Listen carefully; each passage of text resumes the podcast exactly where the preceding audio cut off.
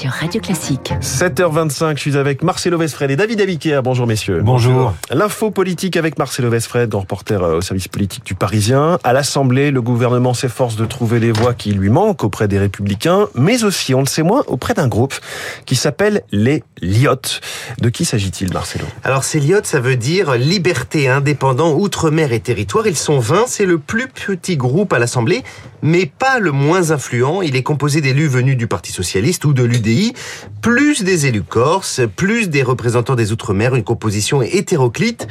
Ces transfuges d'un peu partout ont décidé de faire bloc pour avoir les avantages d'un groupe parlementaire, en gros du temps de parole, et des moyens. Officiellement, ils sont classés dans l'opposition, mais leur boussole, c'est le pragmatisme. Ils ne sont pas dogmatiques.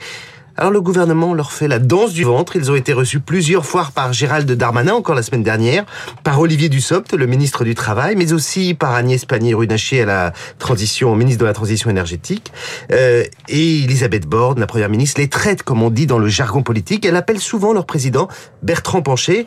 Cet élu de la Meuse est au Parlement depuis bien longtemps et il le dit en souriant, j'ai été mieux traité en quelques mois qu'en 15 ans de mandat. Alors ils sont bien traités, est-ce que cela marche? C'est assez relatif car ces élus sont d'abord coriaces et revendiquent leur indépendance. Alors, ils votent, mais pas tous les textes, et au prix de grands et parfois coûteux efforts de la part du gouvernement.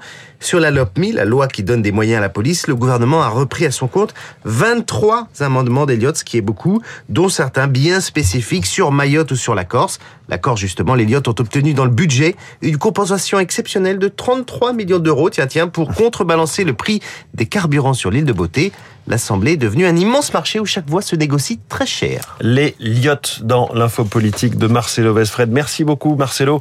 On vous lit également dans le journal Le Parisien, David Abiker, tous les journaux, vous les lisez, où chaque matin, avec à la une, ce matin, la grève des médecins demain. Les raisons de la grève, titre le républicain Lorrain et l'Est républicain, jeudi noir pour la santé, c'est le midi libre, les généralistes en grève dès jeudi, c'est la une de la Nouvelle République. À la une du Figaro, Macron aux États-Unis pour désamorcer les tensions, Jean Castex présente ses ambitions pour la RATP. À la une du Parisien, l'opinion parle d'overdose fiscale pour les entreprises en France, rien de nouveau. Les échos titrent sur les Français face au choc de l'inflation. Ouest France nous explique pourquoi les prix ne vont pas baisser et Libération enfin sans faire dans ses vieilles lunes et à l'occasion du salon du livre jeunesse incite les jeunes à désobéir. Désobéir donc c'est la une de Libération. Désobéir c'est le nouveau conformisme.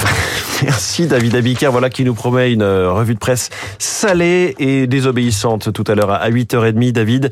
Bonjour Renaud Blanc. Bonjour François. La matinale continue avec vous, le programme. Eh bien dans les spécialistes nous parlerons 7e art avec le monsieur cinéma de Radio Classique et du quotidien Le Monde, Samuel Blumenfeld, les sorties du mercredi avec Samuel dans une dizaine de minutes. Gros plan notamment sur un film assez étonnant, Fumé fait tousser. 8h05, nous serons en ligne avec euh, Vincent Duluc du journal L'équipe Le Point sur le mondial de football avec après-midi France-Tunisie. Les Bleus euh, déjà qualifiés pour les huitièmes de finale et qui devrait permettre, ce qui devrait permettre à Didier Deschamps eh bien, de faire tourner son effectif. Vincent Duluc dans le journal de Léa Boutin-Rivière. Cinéma, foot et actualité internationale dans cette matinale avec dans les stars de l'info Bernard-Henri Lévy, le philosophe, soutien indéfectible de Volodymyr Zelensky. Il sera dans notre studio donc interrogé euh, par Guillaume Durand, BHL, dans trois quarts d'heure. Attention, un philosophe peut en cacher un autre. Dans Esprit Libre, à 8h40, vous retrouverez Pascal Bruckner. À ses côtés, un académicien, Marc Lambron, Bruckner, Lambron, Durand. Un trio de choc juste après la revue de presse de David Abiker. Mais tout de suite,